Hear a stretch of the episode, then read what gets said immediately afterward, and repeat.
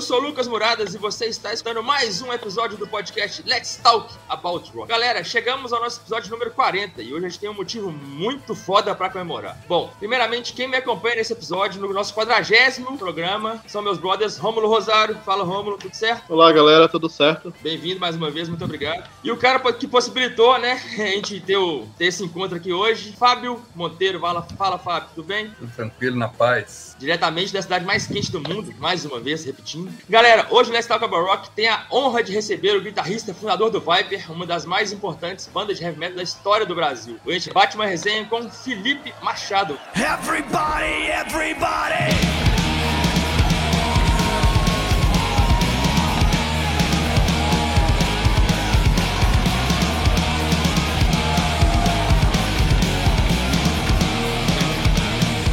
Fala, Felipe. Muito obrigado por estar aqui hoje, cara, por estar separando esse tempo aqui para trocar ideia com a gente. Valeu demais mesmo. Tudo bem? Imagina, tudo bem. Obrigado aí pelo convite e parabéns pelos 40 programas, né? Pô, 40 programas já é um número, número de respeito, de responsa aí. Parabéns. Junto com os 40 anos do The Number of the Beast. Number of the Beast, né?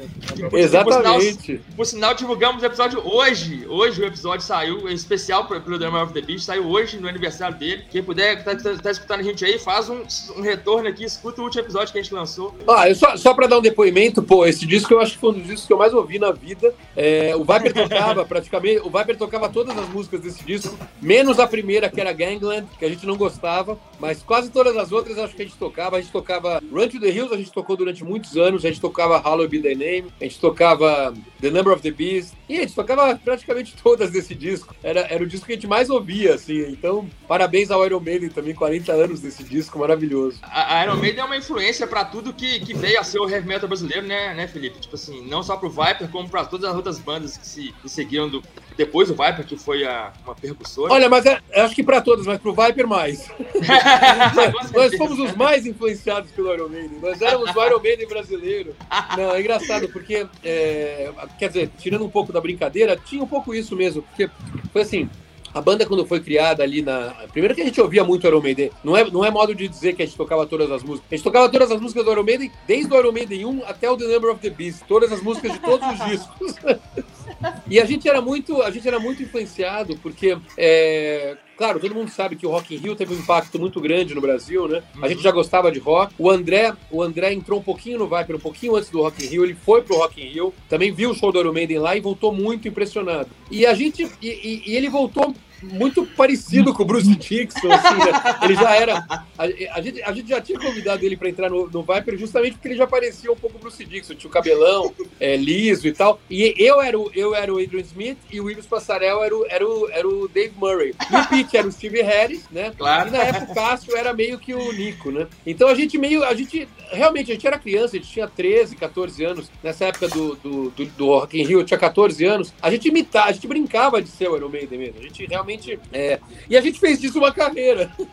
então, é, sempre que tem Iron Maiden, sempre e, e, uma coisa muito paradoxal assim que a gente em 2013 a gente tocou no Rock in Rio na mesma noite do Iron Maiden, né? Então foi uma foi uma, uma, uma, história assim muito bonita que teve um, o começo, né? Muito lúdico, muito é, muito romântico, né? De, de infância, de você de ver os ídolos tal. E depois 2013 a gente acabou é, é, realizando o sonho de tocar no mesmo festival. Claro, eles tocaram no palco Mundo, a gente tocou no palco Sunset, mas foi de certa forma um, uma realização de um sonho, né? Não, a gente a gente nem ia nem ia falar muito agora agora, ia falar exatamente agora, não, mas é, é, é, teve também a história do, do, do André é, é, fazer um teste no, no, no, Iron, né? Alguma coisa assim. Como é que, como é que surgiu isso aí, cara? Você, ele estava assim, no Vibe ainda? Não, não, não. Essa época ele já estava, acho que, ou no Angra, no, acho que no Angra. Porque teve uma, teve uma fasezinha assim que a gente deu uma afastada quando ele estava no Angra e o Viper estava com aquele estilo mais, um pouco mais pesado, o Pete cantando. A gente, a, gente acaba, a gente morava ainda perto, né? A gente se encontrava, mas a gente não estava mais tão, vamos dizer assim, tão, tão grudado quanto a gente era na época do, do Viper e depois voltou a ser, né? Essa coisa do Iron Maiden, eu lembro que ele. É, não sei se ele. Não lembro se foi ele que contou, alguém que contou que ele estava indo pra Europa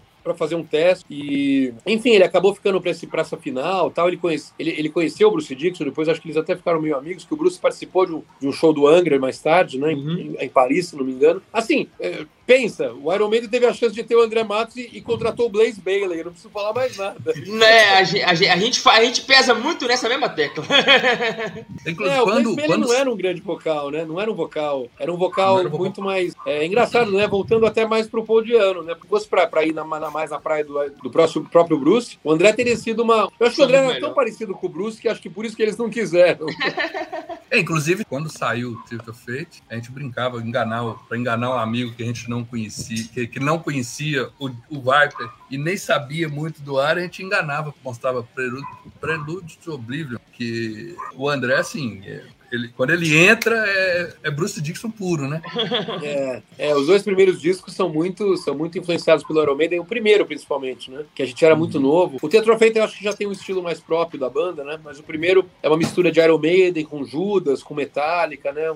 Uma, uma, combinação mais ou menos nessa praia. Bom, vamos lá. O Romulo, o Romulo, o Romulo tava até querendo saber alguma coisa sobre, justamente sobre o Soldier Sunrise. Bom, Felipe, o Sons of Sunrise esse ano completa 35 anos, né, no lançamento. E a minha curiosidade é, pô, vocês adolescentes, é, década de 80, 86, 87, como foi, assim, chegar e assinar, não, nós vamos gravar um, um álbum. Eu acho que deve ter sido uma coisa surreal para a cabeça de vocês, ainda mais naquela, naquela época que as coisas coisas eram bastante difíceis, né? Tanto conseguir instrumentos quanto conseguir discos. Eu queria que você contasse como foi esse contato, essa experiência de, pô, eu sou um pré-adolescente, eu vou gravar um, um álbum, tô realizando um sonho. É, realmente, realmente. É... Eu lembrei, sabe que eu lembrei outro dia aí que era 35, né? Que era essa data, 35 anos. Até pedi pra, pra gente fazer uma camiseta comemorativa, né? Merece. É, porque eu acho que é uma, é uma data redonda, não é redonda, mas é uma data assim é, importante aí para para efeméride, vamos dizer assim. É, mas realmente é o que você falou, né?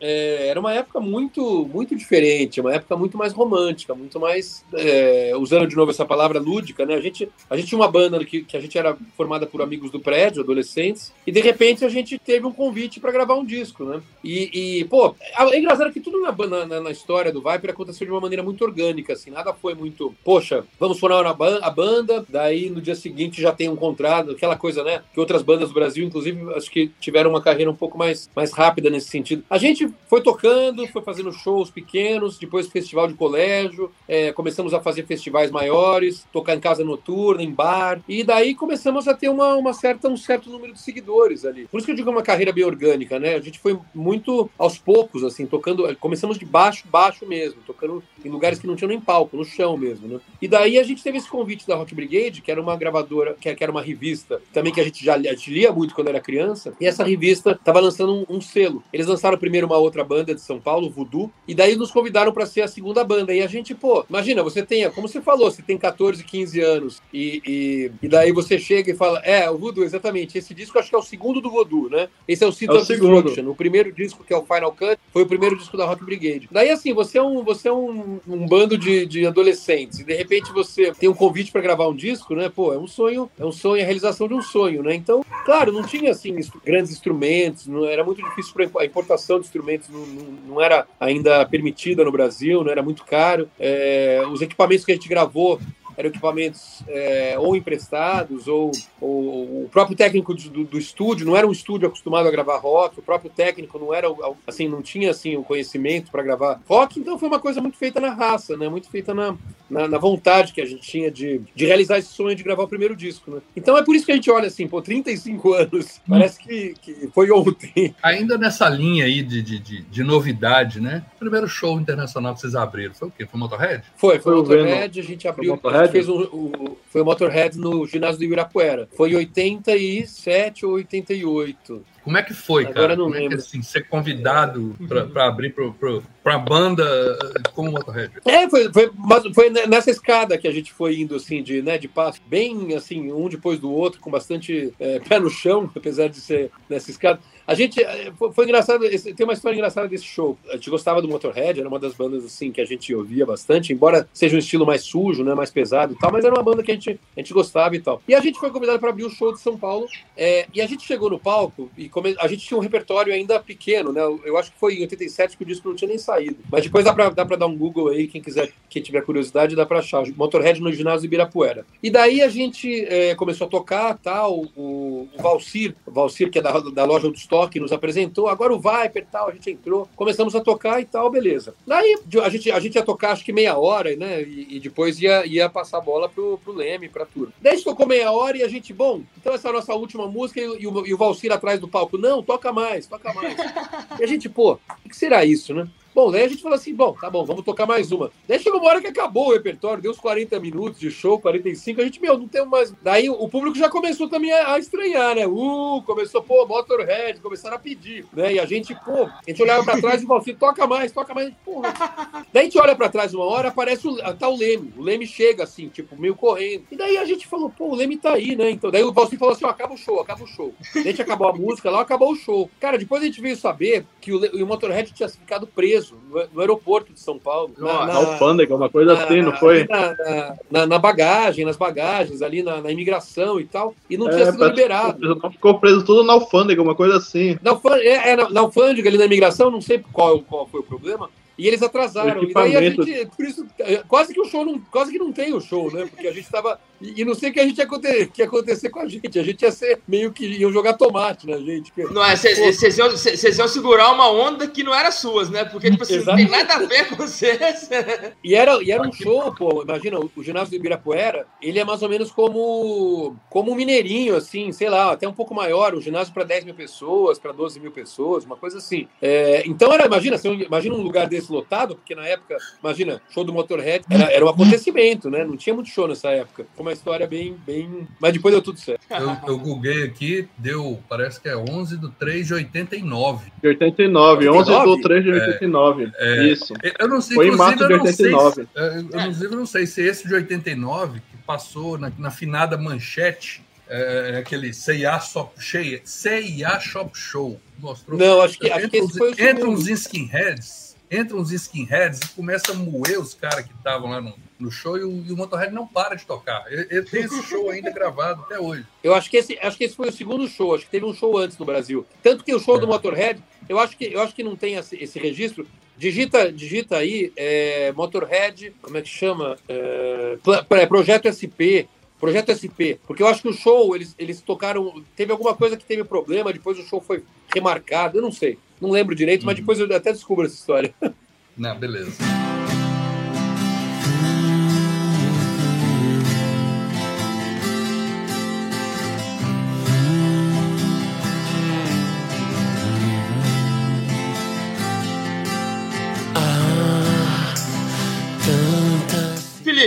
Vou mais uma vez é, falar, te apresentar para quem está escutando a gente, porque além de, né, de ser o guitarrista que você é fundador do Viper, que é uma das principais bandas do estilo de música que eu mais sou fã, que é o heavy metal, eu sou farofa, né? Eu sou fã de tudo. Mas o heavy metal é o, é o que puxa meu coração pro, pra aquela vibe do, do rock and roll. É o que me trouxe até aqui, onde eu tô hoje, por exemplo, fala, é, com esse podcast. Mas, enfim, cara, é, além de música, você trabalha mesmo? Você trabalha, você trabalha com o quê? Você é músico, trabalha com o quê, realmente? Enfim, né? É, piadinha chula, né? Mas é porque a galera faz sempre essa pergunta. Você é músico mesmo, mas, mas além de música, o que você faz de importante? faz o quê, né? Faz o quê da vida? Não, eu tenho uma. Ah, eu, eu, eu, eu tenho uma carreira bem assim, híbrida, tríbrida, tri, quádrupla. Eu tenho uma carreira bem variada aí, porque Além do, do Viper, eu, acabo de lançar um solo, né, um álbum solo chamado Primata, que é um álbum em português, tal, que é um estilo um pouco diferente, mais pro rock e tal, menos pro metal. É, mas além dessas duas atividades da música, né, duas carreiras simultâneas que eu tô, que eu tô, claro, o Viper é o principal, mas eu, eu gosto bastante dessa minha carreira solo também. Até o pessoal que estiver nos ouvindo depois é, tentam, tentem ouvir o Primata, tá em todas as plataformas digitais. Eu tenho uma carreira longa no, no jornalismo, né? A gente estava até comentando sobre antes da gente entrar no ar. Eu tenho uma carreira longa no jornalismo. Eu trabalhei muitos anos no, no estado de São Paulo. Eu, eu, passei pelos maiores veículos, assim, aqui de São Paulo. E hoje eu sou editor de cultura da revista Isto É, que é uma revista também é, muito conhecida, enfim, uma revista nacional. Eu sempre conciliei essas duas coisas. Eu sou escritor também, eu tenho, eu tenho, sete, tenho sete livros. É, então eu, eu, eu, sou fotógrafo, eu já fiz exposições de foto. Eu, eu gosto, de, eu, eu, gosto de transitar em várias, várias áreas é, dentro da, da, área artística, né? dentro desse, desse mundo artístico aí, da, das letras, da, da arte, da música, né? E uma coisa engraçada que as, as pessoas perguntam assim, ah, mas pô, você prefere, o que, que você prefere, né?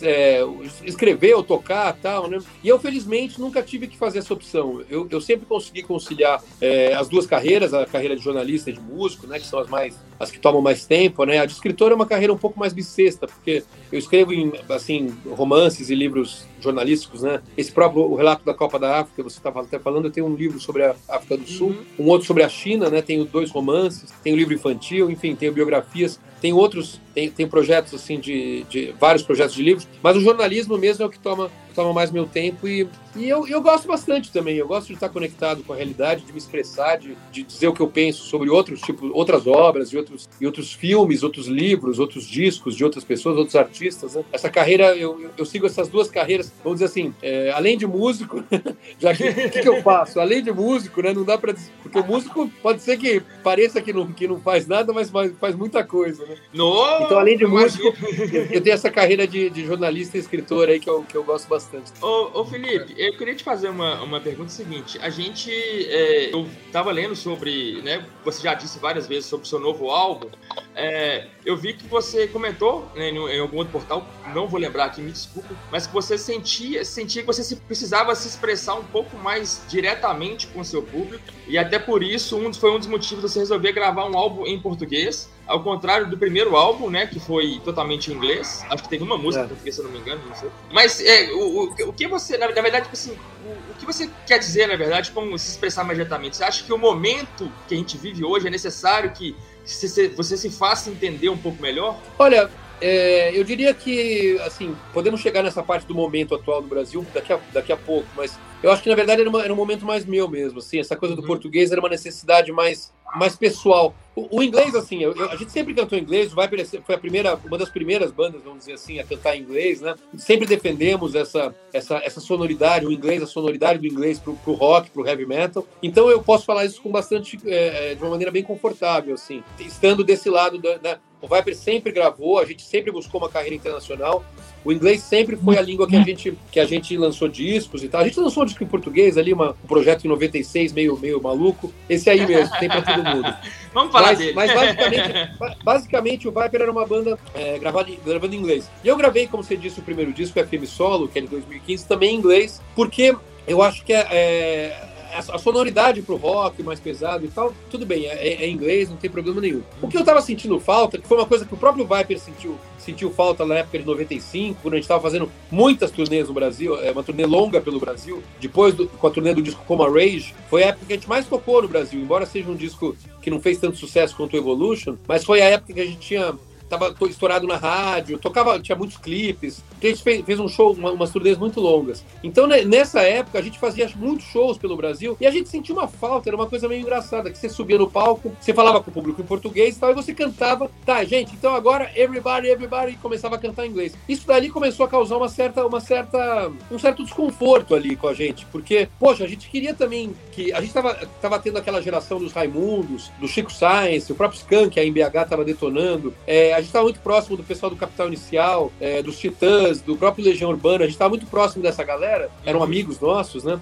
E a gente via a galera falando, sabe, can cantando letras assim, dizendo coisas realmente importantes, né, que deviam ser ditas e interessantes, e o público cantava junto, o público entendia, e o público respondia com uma, de uma maneira assim, até mais emocional, né, em relação ao que estava sendo cantado. E a gente estava, poxa, aqui a, a, gente canta inglês, né, não tem esse tipo de coisa. E daí a gente fez o tempo para todo mundo, que foi uma experiência que não foi muito boa, porque a gravadora logo na sequência já, já faliu, é, a gente tinha, tinha música na rádio e não tinha mais gravador, é, foi um complicado. Mas tudo bem. Mas daí voltando pro, pro momento de agora, foi mais ou menos, eu senti mais ou menos isso. Eu acho que muitas vezes as bandas, e até eu faço uma certa minha culpa nisso, é, o, o, inglês é uma, é uma língua um pouco mais fácil de você, um pouco não, bem mais fácil de você, de você criar, porque você não tem um comprometimento, um compromisso com com o que você está dizendo, a profundidade do que você está dizendo. Você pode dizer, ah, everybody's alright, and it's okay, I love you, and it's alright, e aquele negócio meio que passa, né? Passa, não tem uma, um, um, uma profundidade ali com quem está ouvindo. Se fosse nos Estados Unidos, claro que seria diferente. Mas como não é nossa língua mãe, né? Nossa língua materna no inglês, quando você vai cantar em português, eu quis ter esse desafio, eu quis, eu quis entrar de cabeça nessa coisa e senti uma grande dificuldade, eu confesso. Porque é muito mais difícil você cantar em português, porque você, cada palavra que você coloca, ela tem um peso diferente para você, ela tem um peso para quem tá ouvindo. Você falar eu te amo numa música, soa uma coisa meio brega. Você falar I love you tal, às vezes passa mais batido, mas você falar eu te amo, se você falar uma frase brega em português, você vai soar como um cara do sertanejo, sei lá, um cara do... e, e, e, não dá, entendeu? Assim, então, você tem que ter um, um cuidado maior com as palavras e um não cuidado só, só com a parte do, do significado, mas ela tem que caber numa métrica em português, na rima, e tem que fazer um sentido, e, e tem, que ser, e tem que ser uma coisa que não seja uma, uma bobagem. Se você cantar em inglês uma bobagem, tudo bem, passa batido, porque, né, ok, o som é bom tal. Agora, em português não dá pra você cantar uma bobagem. Então, eu falei assim, poxa, já que eu quero é, ir para esse segundo disco, eu queria ir para uma coisa um pouco mais, mais sofisticada em termos de, de linguagem. E daí, por isso que eu, eu falo para as pessoas, pô, presta atenção nas letras, né? Quando vocês forem ouvir o disco, depois me fala que as pessoas curtiram curtiram ou não, pode ser que seja uma droga, mas, sabe, teve um, um, uma preocupação em, em ter referências literárias, em ter referências é, de outras, até de outros de, de, autores que eu gosto, enfim, teve ali uma, uma, uma preocupação grande em não falar bobagem, em, em, ter letras, assim, digamos, um pouco mais é, inteligentes, assim, do, do, que, por exemplo, eu fiz no primeiro disco, que tem ali umas mensagens e tal, mas é uma, é uma coisa mais, mais assim, é, mais da, da, sonoridade em si, né, e não tanto do, do significado. E agora eu quis investir justamente no significado.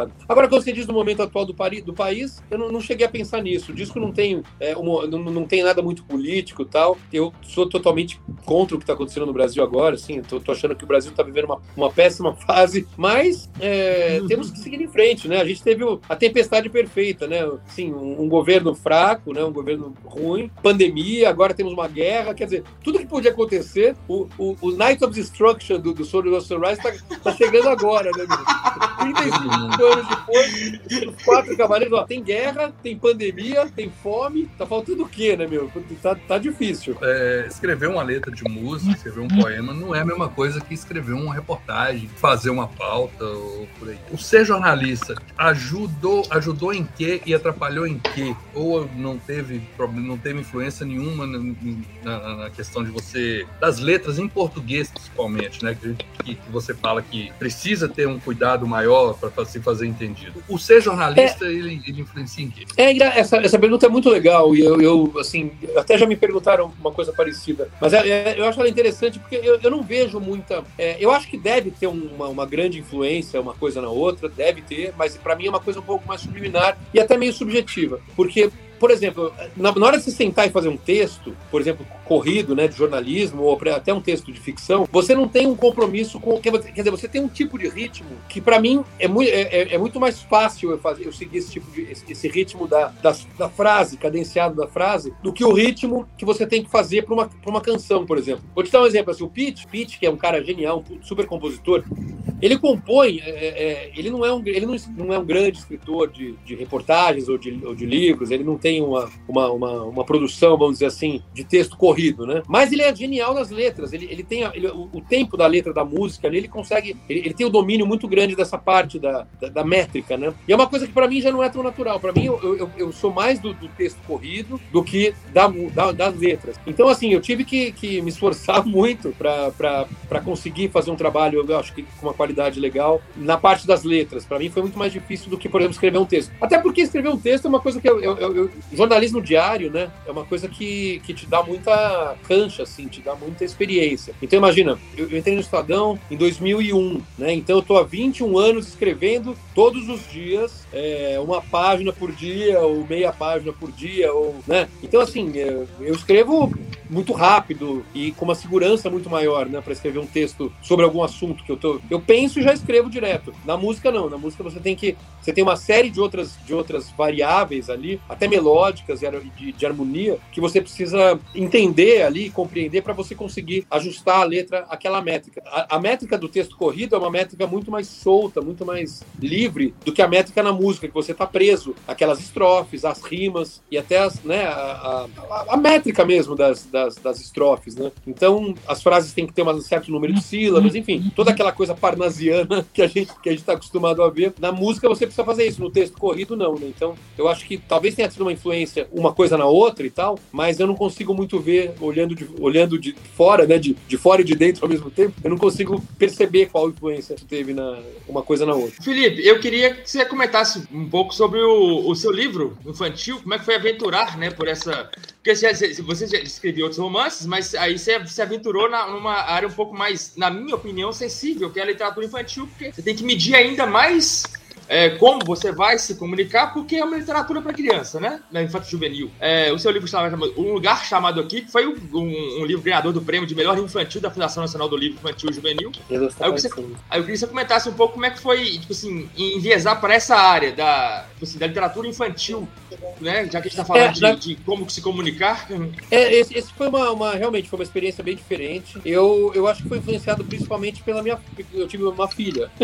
Eu, eu tive uma filha em, em 2006, Bebel, Isabel. E daí, claro que a gente muda, muda tudo na vida da gente, claro. Mas é, muda também porque eu comecei a, a, a, de vez em quando contar histórias, né, para ela, ou, te, ou, ou, tentar imaginar, imaginar histórias para contar na hora de dormir, aquela coisa toda. Mas eu acho que e daí a partir daí você começa a ver o mundo de uma outra maneira. E eu tive uma, uma eu tive a ideia, né, uma ideia assim um pouco, enfim, um pouco metafórica de, de, uma, de uma história onde, onde o cara morava, um casal, vamos supor, um casal que um, o cara morava num lugar chamado aqui, aliás, ali, e ela morava num lugar chamado lá. E o lugar chamado aqui só existia quando os dois estavam juntos. Essa é mais ou menos a, a história do, do, livro, né? A história do livro infantil. E a partir daí, assim, é, é uma ideia muito simples, né? E muito que você pode você pode interpretar isso de, uma, de muitas maneiras. Eu acho que é aí que eu acho que é o que é o, acho que é aí que o livro meio que conquistou um pouco assim o público nesse sentido. Porque eu, eu, vi, eu vi gente dizendo que era um livro sobre relacionamentos à distância, gente que morava em outros lugares e que se encontrava num outro lugar. Eu vi gente dizendo que eram pessoas que, moravam, que, que tinham mundos diferentes, sei lá. O cara era um,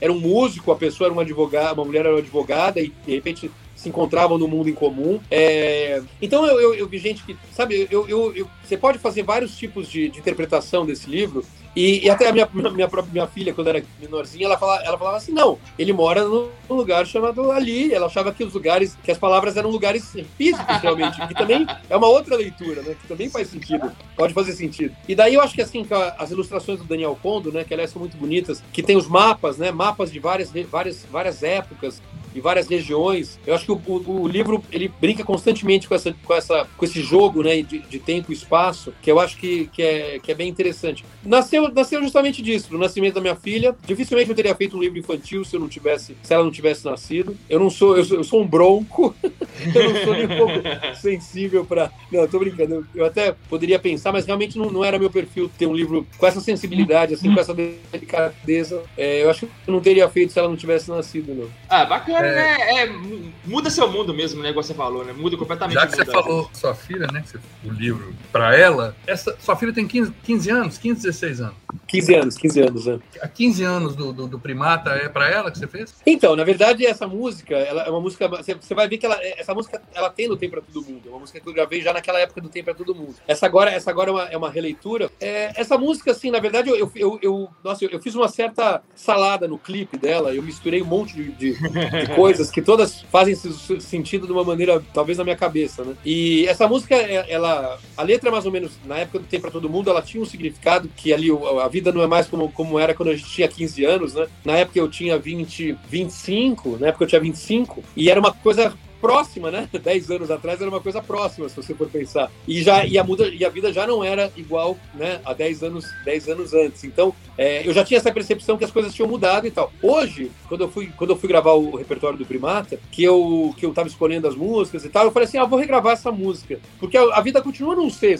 não ser mais o que era quando eu tinha 15 anos, agora muito mais diferente, né? E também o fato de, de eu ter uma filha que estava, né, na época ela estava com 14, é, mas enfim, ela fez 15, fez 15 depois, é, eu acho que foi muito simbólico para mim, porque ela, ela, né, ela tá na idade que eu tinha Quer dizer, quando eu, quando eu escrevi essa música antes, eu pensei na idade que eu tinha, que é a idade que ela tem hoje. Então, é, foi uma série de, de, de, coisas que passaram na minha cabeça que eu achei que era interessante é, que ela participasse justamente do, do videoclipe. E no videoclipe, não sei se dá para perceber muito bem, é, eu estou tocando no, no, no, no, palco de um colégio onde, onde eu estudei, onde minha mãe estudou e onde minha filha estudou. E daí Olha, ela tá. É, é, o, o, filme, o, o, e o Viper também tocou quando, era, quando a gente era criança.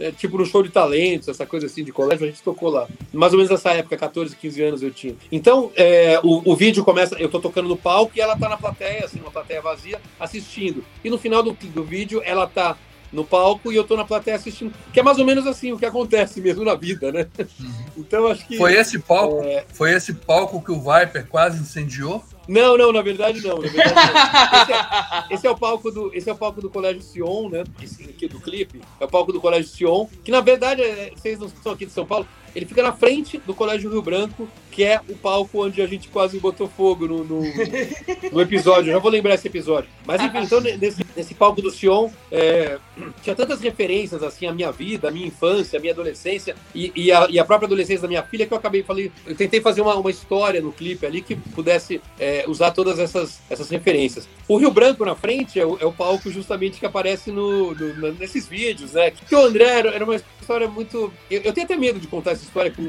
com, com humor, com um tom de humor, né, que a gente acaba rindo. Porque a gente sabe que poderia ter acontecido até uma tragédia, né? Se você for pensar. Uhum. Era, uma, era muito é. irresponsável da parte do André. Ele entrava na, na, Era uma música, não lembro se era Story of Sunrise ou era The Weeper, que era uma parte instrumental longa no meio. E ele, é, e ele ia lá no. Sunrise. É, nesse, no, no, nesse show foi Stories of Sunrise. Antes ele entrava em The Weeper. Ele foi no, no, ali na parte do, nos bastidores, ali no, no, camarim e tal. E ele pegava ali uma. Ele deixava um balde com querosene. Olha o perigo disso. E ele pegava um cabo de vassoura com um pano de, pra, pano de, de chão, né? Um pano de chão enrolado, super tosco, e meio enrolado, meio assim, com fita crepe, uma coisa muito ruim. Muito... E ele molhava no querosene, acendia aquilo e voltava no palco. E ele era super cego, o André ele não enxergava nada sem óculos. Ele era muito. Vocês veem que assim, as fotos dele geralmente está de óculos. Ele não enxergava nada assim, ó. E ele, ele passava com, aquele, com aquela tocha, ele passava super perto da gente, assim, às vezes até pegava, assim, ou, ou esquentava, dava pra sentir que era meio perigoso. E daí ele, ele, ele, ele fez isso em outros shows, até no Sion, no show no Sion, ele chegou a fazer as feiras lá, quase morreram.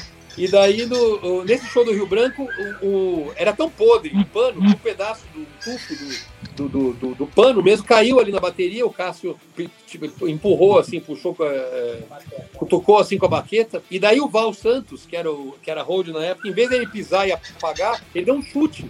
E, a, e, a, e, a, e, a, e foi por esse pedaço, foi por meio para uma pra, pra, pra, cortina, assim, com, com uns cabos, meu. Enfim, o show parou e a gente conseguiu apagar tal, mas foi uma. uma... Hoje a gente dá risada, né? Mas na época é, não, não, uma eu, tragédia. Eu imagino vocês no dia, tipo assim, no momento que aconteceu, aquele bando de adolescente, tipo assim, nossa, a gente acabou, né? Encerrou por aqui. Beleza, galera, nunca mais vamos voltar. Não, a gente ficou com medo. Na verdade, a gente tava assim, a gente queria terminar o show. A gente não tava assim, pô, apaga esse fogo aí, o fogo tá atrapalhando, apaga esse fogo e vamos continuar o show. A gente tratou como uma coisa assim mais meio na boa, né? Mas pensando hoje, imagina um teatro de escola. Devia ter mais de 500 pessoas ali dentro. Vai saber se todo mundo ia conseguir fugir, sabe? Era, era uma situação realmente meio, meio de emergência. Por pouco o Viper não existia hoje. Cara, Por pouco é, a gente só teria o Sunrise. Né? Só. E uma história trágica. Já que falamos do André, é, queria que você falasse um pouco da, da, da música que você fez para ele, que tá nesse disco, né? Sim, sim. Essa música Sentido do Fim é uma música bem emocionante, assim, para mim. Foi, foi, teve uma, uma, uma situação até bem, bem curiosa, assim. Eu não sou uma pessoa religiosa, aliás, pelo contrário, sou bem ateu. Mas eu estava na praia no dia 7 de junho, eu fui pra praia com a minha filha no fim de semana. O André, o André morreu no dia 8 de junho, né? De 2019 ou 18? 19. 19. É, no, dia, no, dia, no dia 7 de junho, eu fui pra praia, uma praia aqui perto, Barra do Una, aqui no litoral norte, pra ficar na casa de um amigo e eu tava com a. Eu tava com a minha filha e tal, beleza, a gente foi pra praia. Daí eu tava dormindo, eu tava lendo um livro que chamava Sentido do Fim, que por coincidência tra... conta a história de quatro amigos que um deles morre. Eu tava lendo esse livro na, na, na véspera, no dia 7 de junho. E daí eu acordei de manhã, tava com meu violão, e minha filha tava dormindo, eu peguei o violão e comecei, fiz essa música, Sentido do Fim, baseado nessa história do livro. Daqui a pouco, assim, a gente, ela levantou, a gente foi tomar café na casa e tal, e daí, come, daí um jornalista me ligou, falou assim, é verdade que o André morreu? Você tá sabendo alguma coisa? Eu falei, como assim, não? E daí depois começaram a me ligar e tal, e depois eu, né, veio se confirmar essa tragédia. E, então eu fiquei bastante impressionado com a coincidência. Eu, eu, fiz essa música provavelmente, sei lá, na hora que ele estava morrendo, ou, no, ou no, no, no, dia que ele, na manhã que ele estava passando mal, ou, não sei.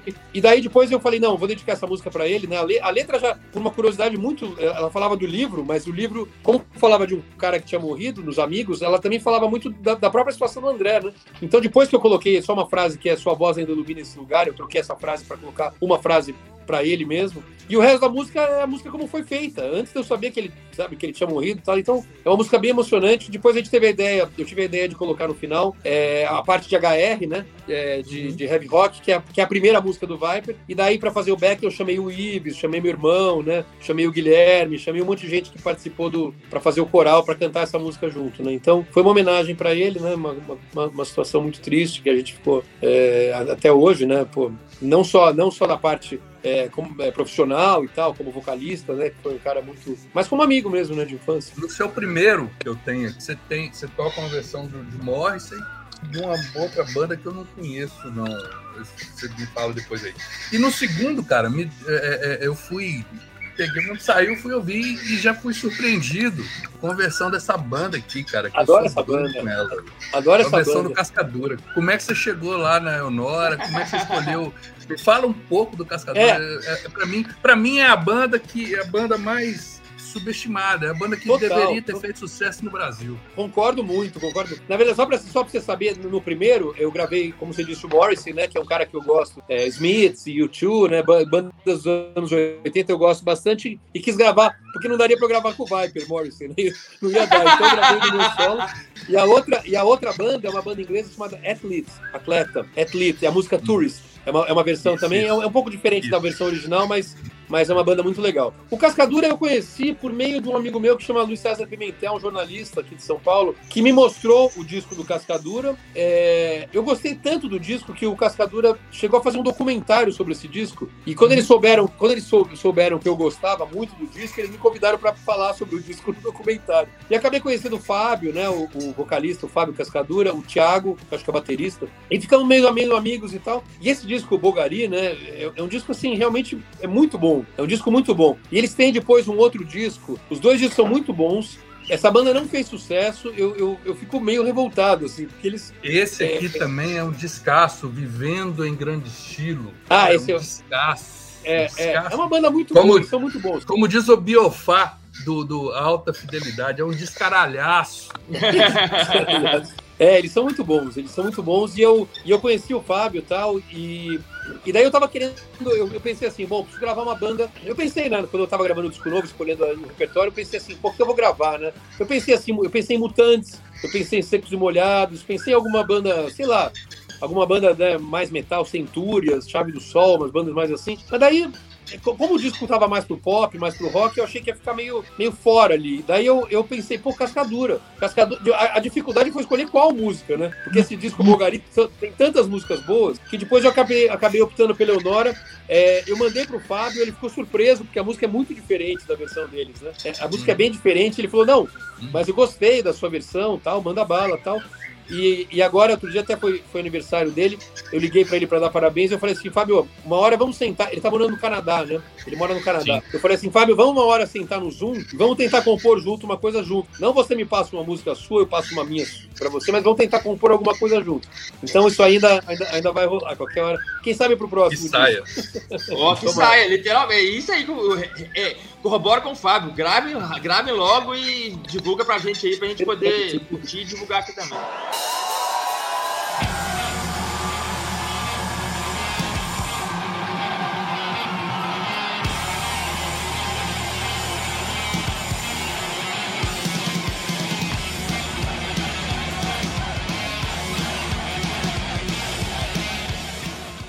Felipe, eu queria que a gente voltasse um pouco no tempo e falasse mais um pouquinho do, do, do seu início com o Viper, né? pela, pela, por tanto que vocês são percussores, né, do, do, do estilo, portanto, tipo, adolescentes, literalmente adolescentes, começando a fazer heavy metal, começando a fazer sucesso, aquele sucesso fora do país, né, aquela, aquela, aquela, o Japão, vocês conquistaram o Japão primeiro do que o Brasil, como aconteceu com várias bandas de heavy metal que vieram depois. Então eu queria que a gente voltasse um pouco, um pouco no tempo e queria que você falasse um pouco, assim, você já falou também, mas que você falasse um pouco mais de como é que foi todo aquele início. A gente vai passar um pouco pelos álbuns, pelos Soldier of Sunrise, pelo Title of Fate, mas queria que você sintetizasse um pouquinho de como é que foi aquilo. Como que, tipo assim, eram é, adolescentes fazendo sucesso com uma música de exportação. Essa coisa do, do, da carreira internacional, né, ela, foi, ela foi mais um daqueles passos que, que a gente teve no, da mesma maneira que a gente teve ao longo do. De, assim, ah, um convite para abrir uma banda gringa, um convite para gravar um disco tal. A gente foi no, no, no passo, no, nos passos na, na, sequência, vamos dizer assim. A nossa sequência lógica seria convidar um produtor é, estrangeiro para gravar um, um, segundo disco, né? Era uma coisa que o Sepultura também estava fazendo com, o, com, acho que com esquizofrenia nessa época, né? Acho que é o esquizofrenia é, foi essa época. Acho que é um produtor gringo também. Mas enfim, ou, ou, ou depois o Beneath the Remains era um produtor gringo. Agora não lembro que qual era a época, mas mas, mas era uma, era uma coisa assim. É, era uma coisa meio que era um, era um passo é, lógico assim pô, a gente não vai conseguir fazer um disco melhor do que o primeiro se a gente tiver com as mesmas coisas. É um estúdio que não é especial para que não, conhece, não sabe gravar rock, um produtor que não sabe gravar rock. Então a gente, a gente encontrou. Tinha um, tinha um fotógrafo amigo nosso, tem um fotógrafo, o Eric De Haas, um fotógrafo holandês, que conhecia sempre, um cara que, que apresentou muita gente do exterior para as bandas brasileiras e tal. Ele era colaborador da Rock Brigade, ele era, ele era muito amigo nosso, e ele falou assim: olha, tem um cara, um gringo que quer vir pro Brasil, um inglês, ele quer, quer gravar uma banda brasileira, ele não tá pedindo muita grana, porque ele quer vir pro Brasil, ele quer conhecer, depois ele quer ficar quer ir pro Rio de Janeiro. Então, esse, e ele é super bom. Vocês não querem conhecer? Então ele falou, meu, claro, já. Ele tinha feito, acho que uma banda. Não lembro quem que ele tinha feito, Last Rock, umas bandas assim mais de metal na época que eram conhecidas. E daí a gente trouxe o Roy Roland. Daí o Roy Roland mudou totalmente a história da banda, porque ele, ele, ele, ele gravou o Teatro Feito como, era, como os discos são gravados lá fora. A gente isolou as, as, as, as caixas de som, a gente. É, ele, ele gravou os violões de outra maneira, ele gravou a bateria de outra maneira, os vocais, né, o próprio piano do André na Moonlight. A gente chamou um quarteto de cordas. O André escreveu os arranjos das músicas para o quarteto de cordas fazer Prelude to Oblivion, a própria é, Theatre of Fate enfim, todas as músicas que tem, que tem cordas ali, o próprio Moonlight, tem um solo de violino. Então a gente, a gente falou assim, meu, esse segundo disco a gente precisa. É, a gente tem um passo grande em relação ao primeiro, que era um disco muito mais cru e muito mais assim, guitarra, baixo, bateria, né? Isso daí a gente falou assim, não, vamos fazer um disco. É, ele foi muito inspirado no Close to the Edge, do Yes, por exemplo, muito, muito inspirado no Misplaced Childhood, do Marillion, muito inspirado no Operation Mindcrime, do Queen's Rush. É, a gente queria fazer um disco conceitual, que fosse uma, que fosse uma história. É, no, no, início, as músicas, inclusive, iam ser é, é, unidas, iam ser uma música só, o disco inteiro. Eram umas ideias bem loucas que a gente tinha, assim, bem malucas. Mas depois o Roy falou: não, vamos fazer um disco, pode ser um pouco disso, mas vamos fazer um disco mais, mais tradicional e tal. E esse disco acabou chegando, o som desse disco acabou chegando é, no Japão, né? Chegou chegando na, na, gravadora JVC. O Seigo Hariushi, que era um executivo, gostou muito desse disco, entrou em contato com a gente. E daí foi a história que, que, que, que foi indo, né? A gente foi convidado para gravar o Evolution na Alemanha. Ele, primeiro, quando a gente mostrou a demo do Evolution, eles já ficaram meio, pô, acharam estranho, porque já estavam, era um outro estilo, né, do Teatro Feito, mas a gente, a gente bancou, assim, a gente, a gente bateu o pé, que a gente queria fazer uma coisa mais, mais pesada, um pouco mais moderna na época e tal. É, a gente já estava muito mais influenciado pelo Metallica, até pelas bandas, assim, um pouco mais, pelo Anthrax, tal, talvez, né, por bandas, assim, um pouco mais pesadas. O Pete cantando já tinha uma outra dinâmica, porque daí já era uma formação mais metálica mesmo, né, com quatro pessoas, com o cara cantando, tocando instrumento,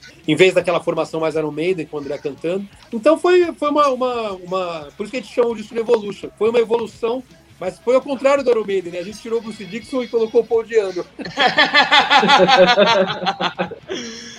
Ô, Felipe, gente, eu tenho um, um, é uma ideia, um, um, pensamento particular meu, mas é que eu compartilho sempre em vários episódios, a gente já falou isso aqui. É, mas isso é uma visão para quem tá de fora, né? Eu vejo, eu sempre vi a cena do rock nacional e, e sim, aí vai pro metal também, pro heavy metal, um tanto quanto desunida ou, ou, menos unida do que, por exemplo, de outros gêneros. É, eu sempre dou um exemplo, por exemplo, do, do meio sertanejo. Tem, tem sempre alguém levando um outro cara para cantar a música música no show, tem sempre alguma banda, alguma dupla cantando a música de outra dupla, e, você vai é, peregrinando aquelas bandas ali naquele meio e acaba todo mundo, entre aspas, pegando um pouquinho daquela vibe ali. É, não sei se é viagem minha, mas eu acho que falta isso pro, pro gênero do rock and roll e do heavy metal, que já é um gênero naturalmente um pouco mais nichado, já é um gênero um pouco mais. que nasceu mais do underground, né? E teve o seu boom, daquele de, vamos dizer assim, de 85 até 2010, 2000 e por aí, que teve o seu boom. Depois deu aquela. Fora que o mainstream, né? Quem, afinal de contas, às vezes manda o investimento e o mainstream não, não é do rock and roll hoje mais.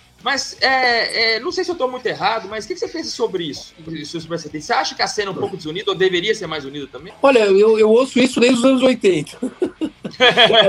Esse papo de que, nossa, a cena deveria ser mais unida. Então, é verdade, realmente. Eu acho que ali nos anos 80, ali a gente, a gente reclamava que era desunida, mas naquela época até que era bem unido. Porque, porque como tinha muito pouco, muita pouca coisa, assim, muita pouco, pouco show, é, poucas casas noturnas, né? Sei, sei lá, você tinha é, né, poucos lugares você contava na mão, assim, os lugares que dava para tocar ao vivo, né? Era, era uma era uma cena bem restrita mesmo. Eu acho que nessa época a, a cena era um pouquinho mais unida, embora a gente já achasse na época que, ele, que ela era desunida. Tinha sempre essa, essa, essa percepção, né? Engraçado. Hoje eu acho que realmente é uma cena. Eu acho que assim, o heavy metal é um estilo que ele exige que você seja um músico muito bom, seja muito técnico e tal. Quando você passa a ser um, nível, um músico muito técnico, você começa a, a ter uma certa competição com os outros ali. Essa competição ela, ela impede, ela impede a, a, a cooperação entre os músicos e acaba tendo uma, uma, uma, uma, uma briguinha meio de egos ali, umas, umas birrinhas de ego, né? Tem muito instrumental, né? Você pode ver que às vezes eu vejo nas redes sociais uma banda meio brigando com a outra, ou um cara falando, ah, você falou mal de não sei quem, né? Às vezes tem umas coisas assim. Mas eu não sei, essa é, é muito difícil você, você dizer, ah, deveria ser mais assim, né? Porque é uma coisa muito. Primeiro que é muito subjetivo, né? O, o comportamento de cada banda, e é muito pessoal também. No fundo, os movimentos não existem, no fundo, o que existe são pessoas que fazem parte de um movimento, né? Então, claro. é, é, é, difícil que as pessoas tenham um efeito meio manada de, de, de, de se comportar de uma maneira e tal. Eu acho que no caso do sertanejo, eles fazem, eles fazem isso já de uma maneira mais compadre, aquela coisa, talvez o próprio estilo da música tem um, um, padril ali um pouco mais é, que faça sentido, né? Já, por exemplo, sei lá, não sei se talvez é, é, outros estilos no pop, não sei se tem essa, essa camaradagem, por exemplo. Eu acho que no sertanejo é, é, é, eu acho que tem a ver sim. Eu sempre vejo os caras convidando, um participa do disco do outro, né? Mas, por exemplo, eu lembro que o, eu lembro que o, o próprio Skank, o J Quest, a primeira vez que eu vi o Flauzino cantar foi no show do Skank. Ele, quando eles, eles chamaram o Rogério Flauzino para cantar e logo depois o J Quest já abriu uma turnê e tal. Enfim, eu acho que tem algumas amizades. O, o, o Viper chegou a tocar com o Xamã, né? Agora há pouco tempo, em homenagem ao André. Mas essa coisa de. Eu, eu acho que não é uma coisa que dá pra gente impor. É um sentimento uhum. que se. que se ou, ou, ele é natural, assim, ou ele acaba, acaba não se impondo por ele mesmo. É, não deixa dá pra forçar limpar, a barra. Deixa, né? deixa eu limpar o veneno aqui. o, o, Viper, o Pete, o, o Pete Passarel escreveu pro Capital e o Capital foi lá e roubou o Ives do, do, do Viper. Então, Pô. Não dá pra, não dá pra se ajudar muito aí, não. não, mas a gente é, continuamos super amigos até hoje, assim, é muito. A gente Sim, tem uma relação meio de irmão. Eu e o Pete e o Ives, a gente tem uma relação meio de irmão, né? O, assim, o, o Ives, na verdade, ele se deu bem. porque, porque, ele foi pro Capital, é uma banda maior, é uma banda que faz mais show. É, os cachês são mais altos. Então, assim, é uma coisa que qualquer um de nós teria feito a mesma coisa. Por isso que a gente se dá, continua se dando super bem. Eu até, hoje eu até ele, ele ia ter ensaio, senão eu, eu até ia encontrar ele depois desse papo aqui, mas ele disse que está chegando no ensaio meio tarde. Mas não tem, não, não, não tem, não. Ah, o Vibe e o Capital são duas bandas bem, apesar do estilo ser diferente, são duas bandas bem irmãs, assim, a gente, é, eu, eu, sou muito amigo do Dinho, o, o, o, próprio Fê, a gente tem uma convivência, o Fê é do meu clube, eu encontro ele sempre, a gente tem uma convivência muito boa, assim, apesar de se não ter enganado, Se eu não estou enganado, se eu não estou enganado, eu já vi, eu não sei se foi algum programa, matéria-prima, alguma coisa assim, vai para capital. Ou Sim, a gente, a gente nos anos 90, nos anos 90, foi justamente quando a gente conheceu, o Capital tava um pouquinho numa pegada até mais pesada de rock e tal, e o Viper tava tocando muito, né, nessa fase do, do, do Evolution, do Coma Rage, e a gente chegou a fazer muitos shows com o Capital, embora parece assim uma, até uma, uma coisa meio é, improvável, uma, uma, uma, dupla assim, né? Uma, um, um line-up improvável, né? Mas a gente chegou a tocar muitas vezes com o Capital, assim. O Capital, inclusive, teve uma época que o Dinho saiu, que entrou o Murilo uma época, e o Capital chegou a abrir pro Viper alguns shows é, com o Murilo. E depois eu cheguei a tocar, já, eu já toquei com o Dinho, o Dinho, o, inclusive o Dinho gravou umas músicas pro Primata. O, o Dinho gravou duas músicas pro Primata, mas é, acabaram não entrando, porque como ele vai lançar o novo agora, ele falou assim, meu, segura as músicas porque eu vou lançar o meu, né, o Capital. Falei, pô, mas tudo, eu falei, tá bom, tudo bem, porque eu já tinha as músicas gravadas, né? Eu já tinha gravado com o meu vocal antes. Então eu falei, tá bom, vou segurar e tudo certo. Depois a gente solta mais pra frente como, como um bônus. Mas a gente gravou assim, teve um programa agora do Serginho Grossman, não lembro se era matéria-prima ou se já era o, o da Globo, é. mas a gente gravou um programa que era Vibe de Capital. E a gente fazia assim. Matéria-prima. Matéria-prima. Era antes do, do Altas Horas, né? Matéria-prima. Uhum. A gente gravou. O Viper tocava uma música do Capital. Aliás, os dois juntos, né? Tocavam uma, é, duas baterias, era um negócio meio maluco. Uhum. A gente tocava a música do Capital, depois eles tocavam uma do Viper, e depois a gente tocou. A gente, a gente fez uma música que a gente criou junto que chamava Denise, que era, era música. Era, aquela, era uma versão da música Anise, do Commodores, que o Pedro gravou, só que era Denise. Uhum. Era uma música em português, falava palavrão. Era uma bobagem, lógico. Mas a gente, a gente chegou a tocar nesse programa essa música também junto. E tocamos várias músicas. Tocamos Sex Pistols, tocamos Ramones. Ramones. Ramones, Ramones também. dele. Eu lembro. Yeah. Eu, tenho, eu, tenho, eu devo ter isso aqui gravado. Cara, você falou de anos 90 aí. Nos anos 90, além, desse, além desses programas, né? Tinha até o programa livre antes, aliás, acho que era o primeiro era matéria-prima, depois o programa livre e depois que foi altas horas. Tinha outros programas também e tinha a MTV. A MTV ajudou muito o, o, rock, o rock e o metal brasileiro nos anos E o 90. Viper, né? O, o, o Viper, Viper a, né? MTV ajudou muito. Não saía da MTV. Não saía da MTV. Eu, eu, eu, na verdade, eu morava na MTV. Eu passava as tardes assim, na MTV. Eu tinha muitos amigos, não só da, da assim, do pessoal da produção mesmo, né? Eram muito amigos nossos e a gente ficava lá. E a gente. E, como a gente era muito próximo, a gente. Os clipes os clipes estavam indo muito bem também, né? A gente era, tinha muitos pedidos tal. Então a banda estava muito bem, tocava muito no rádio e os clipes tocavam muito na MTV. E como a gente era muito amigo, a gente participava dos programas tal. Então era uma, era uma relação. Era uma, uma época muito boa, né? Era uma época que a, que a que a música era mais, era mais valorizada, assim, né? Eu acho que você tinha ídolos, você queria ver os seus ídolos, era uma coisa que estava começando a, a, a, possibilidade de você, você ver os clipes, né? E ver os, as pessoas tocando. Foi uma época muito boa pra música, assim. Tinha umas coisas inusitadas também, né? Tipo o Viper cantando no carnaval, Mamãe Eu Quero. a, gente, a gente, como eu falei, a gente, a gente era tão amigo do pessoal da MTV que eles chamavam a gente pra fazer tudo, assim. Então, assim, tudo. Ah, vai ter, vai ter uma vinheta de carnaval, vocês querem fazer? Queremos. Bora, é nóis. teve, teve, uma, teve uma, tinha um programa da MTV que chamava Casa na Praia, MTV na Praia, uma coisa assim, que era. As bandas iam, tipo, gravavam o programa e voltavam. Eu, eu cheguei, eu e o Mingau, outro amigo meu, a gente, a gente chegou pro pessoal e falou assim: olha, a gente gostou aqui da casa, a gente vai ficar aqui. a, gente, a, gente, a, gente, viu que tem um quarto ali que tá sobrando da produção, a gente vai ficar aqui uma semana. E eu fiquei Mingau com ele uma semana. O Mingau baixista no traje. É. Daí eu falei, amigos, vamos ficar aqui, meu, vamos ficar aqui na praia, a gente não tem nada pra fazer em São Paulo, vamos, vamos, ficamos lá. Teve uma outra vez que a gente foi gravar um programa numa ilha, numa ilha no, no em Paraty, perto de, de Angra, era MTV Ilha, Ilha MTV, não lembro que era, qual era a promoção. E daí, assim, as bandas também iam e voltavam, eu também, eu também fiquei com o Mingau, só que daí ficou mais gente, ficou, o Dinho ficou, ficou mais um monte, mais, bastante gente lá. Falei assim, meu, estamos aqui numa ilha em Paraty, não vamos voltar, vamos ficar aqui, é tudo pago, MTV, tudo, comida, bebida, né, um monte de gente, festa, violão, a gente ficava, ficamos quase uma semana nessa ilha também. Já estamos aqui mesmo, né, vamos, vamos ficar já. vez.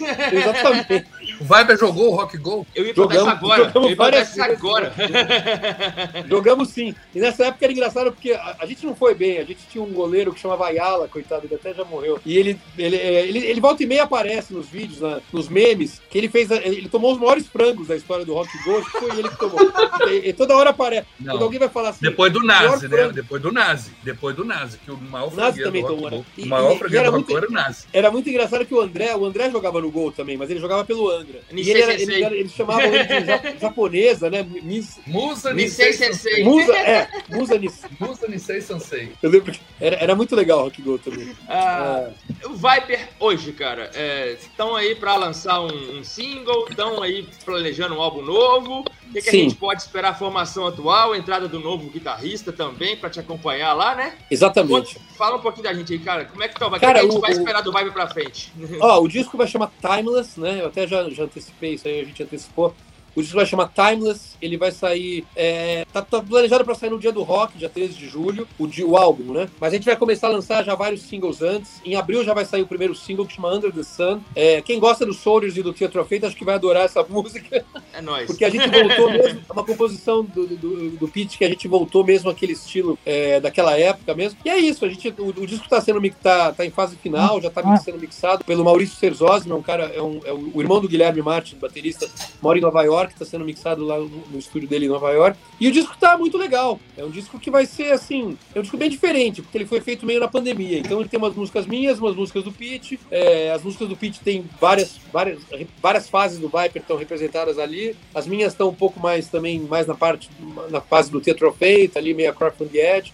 Enfim, é, é difícil falar de um disco antes de- dele sair, né? Como é que ele vai ser. Uhum. Mas eu acho que ele, ele, ele, ele é um disco do Viper, mas é um disco novo do Viper. Ou seja, ele, não, ele, ele conversa com os discos anteriores, mas ele traz um caminho também totalmente diferente. Como todos os discos, né? A cada disco o Viper muda de alguma maneira, né? Renasce ali, e não vai ser diferente com esse daí. Cara, e me fala um pouquinho. Vocês estão com é, o, o- o Leandro e o Kiko, né? De, Ah, de, sim. de, de novo. É, o Leandro, me fala um pouquinho como é que vocês chegaram ao Leandro lá, do que eu conheço é, do Eterno, o- conheço muito do Eterno. O, o Leandro, o Leandro, o Leandro Cassoilo, né, que é o vocal, ele já tá faz um tempo, né? Ele não entrou, é, ele não, não entrou para esse disco, ele já tava com a gente faz um tempo. Eu, eu nem lembro direito como é que ele entrou. Eu acho, na verdade foi assim. O, o, o Pete teve uma vez que o Pete fez um show que ele chamou de Pete Passarel Experience, uma coisa assim, que ele tocou músicas do Viper num, num bar, uma coisa assim, e, e recomendaram para ele o Leandro, e o Leandro decorou as músicas do Viper e tal. Como a gente tava voltando, ia ter um show, o- não sei se foi o Pete ou alguém já falou assim, não, mas o Leandro já sabe as músicas, já chama ele. Daí chamamos eles, ele, ele é um super vocalista, né? Muito, então ele meio que falou, "Ô, Leandro, é você mesmo, já fica aí. Foi uma, foi uma entrada meio, meio diferente, assim. O Kiko a gente, o Kiko a gente estava procurando um guitarrista, né? A gente chegou a tocar com o Val Santos. O Val Santos tinha saído. O Val, não- o Val agora é produtor, não quer mais saber de, de tocar muito ao vivo. É, inclusive, ele produziu o Primata, né? Ele vai. é, eu vou fazer show de lançamento aqui em São Paulo, dia 28 de maio, e eu convenci ele a, a fazer um show, mas ele não tá querendo tocar ao vivo.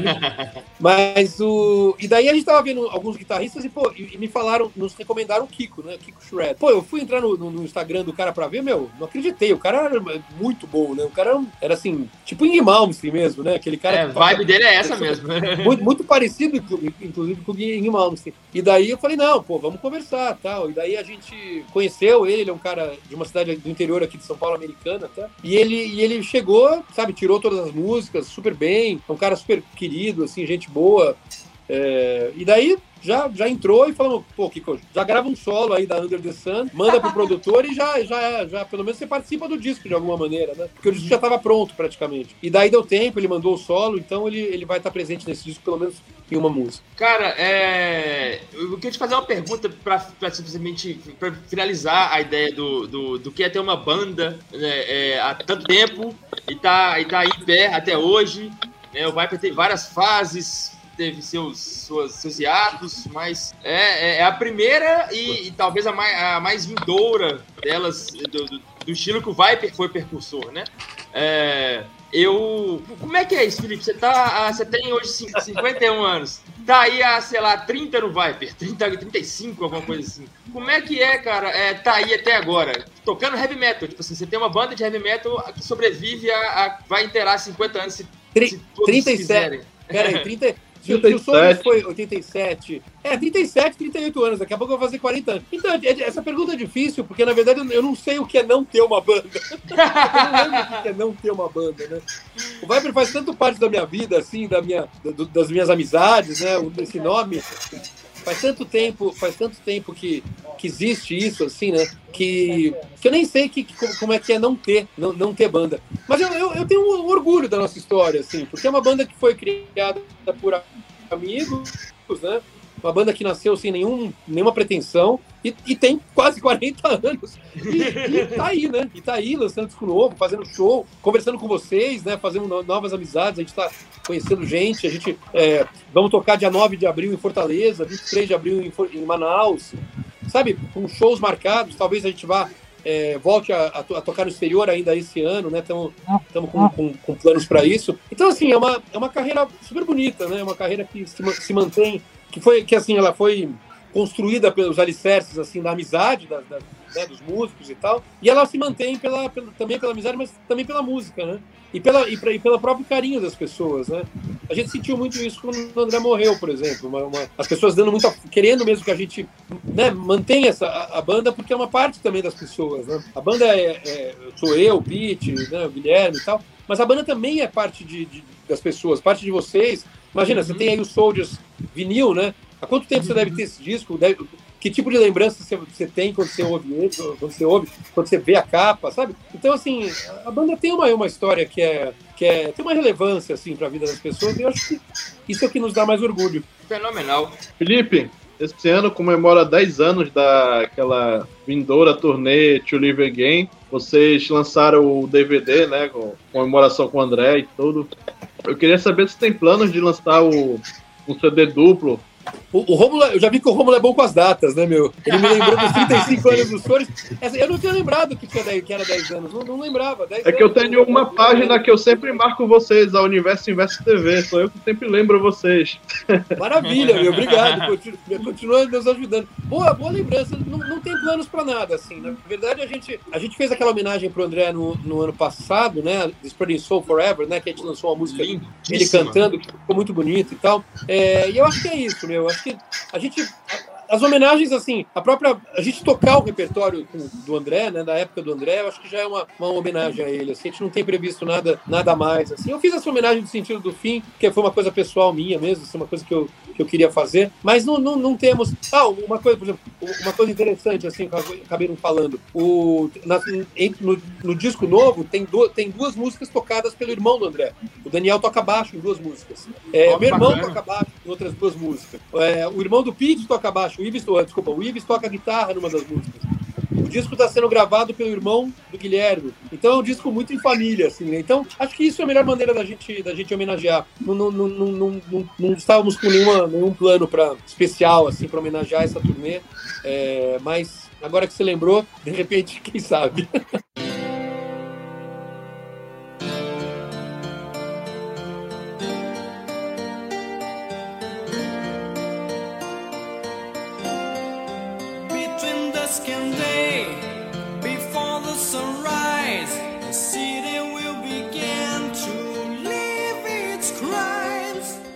Bom, galera, esse foi mais um episódio do podcast Let's Talk About Rock, da página do Instagram Let's Talk About Rock. Hoje a gente teve a honra inenarrável de receber aqui o Felipe Machado, guitarrista e fundador do Viper, que é uma banda que a gente é muito fã, percussora do estilo de música que nós somos muito fã. Felipe é um cara sensacional, que além de músico é multifacetas.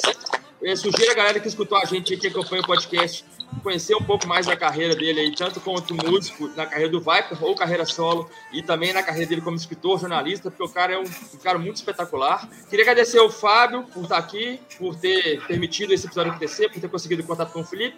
Queria agradecer ao Rômulo, mais uma vez por estar aqui. A Bíblia, que é uma, isso é uma Bíblia de conhecimento de heavy metal, sabe todas as datas possíveis. E Felipe, cara, eu queria te agradecer de coração, muito obrigado por estar aqui. Esse episódio foi muito especial para mim, valeu demais mesmo. Antes do Felipe fechar, eu também gostaria de agradecer. Gostaria de agradecer ao Felipe. Né? O contato foi de jornalista para jornalista. Eu vou mandar o meu currículo depois, você avalia lá direitinho. Sabia que você era jornalista. E... Sabia que você era jornalista. E dos bons. É, jornalista, falar jornalista, de pauta, a falar de. Jornalista, fotógrafo também. Fotógrafo, ah, muito legal, pô. Bela câmera. Mas mas tem que fazer aí uma menção à dona, a dona Elô aí também, que estava de assessora Opa. de imprensa aí do. do, do Grande abraço para dona Elô. Muito obrigado. Tá, e tá obrigado também, porque ela também. Ela também. Tá, ela, também ela também é vibe, ela também é responsável por isso aí. Total, muito. Viper forever. totalmente, totalmente. Não, obrigado, gente. Pô, um papo muito legal. Obrigado aí É, é legal esse formato de podcast porque ele permite que a gente converse mais tempo, né? Fica uma coisa mais, mais aberta. Eu acho muito legal mesmo. Então não se esqueçam depois de, de depois me mandem o link aí, com certeza certeza vou, vou distribuir para todo mundo, compartilhar. Obrigado mais uma vez aí, então, Lucas, Fábio, Rômulo. E obrigado a todos que nos ouviram, que tiveram a paciência de, de me ouvir aqui, de nos ouvir durante uma hora. Pô, as histórias foram boas, né? espero que vocês tenham gostado. Nossa, demais, foi esperamos bom. Repetir, esperamos repetir, esperamos repetir Vamos pra lá. frente aí nos próximos lançamentos. Vamos aí. Aquele abraço, cara, todo sucesso do mundo pra você, que você merece demais. Fábio Rômulo, muito obrigado. Galera, Obrigadão. curte Let's Talk About Rock. Obrigadão aí, galera. Acompanha o Felipe Machado, aquele abraço, beijo. Fui!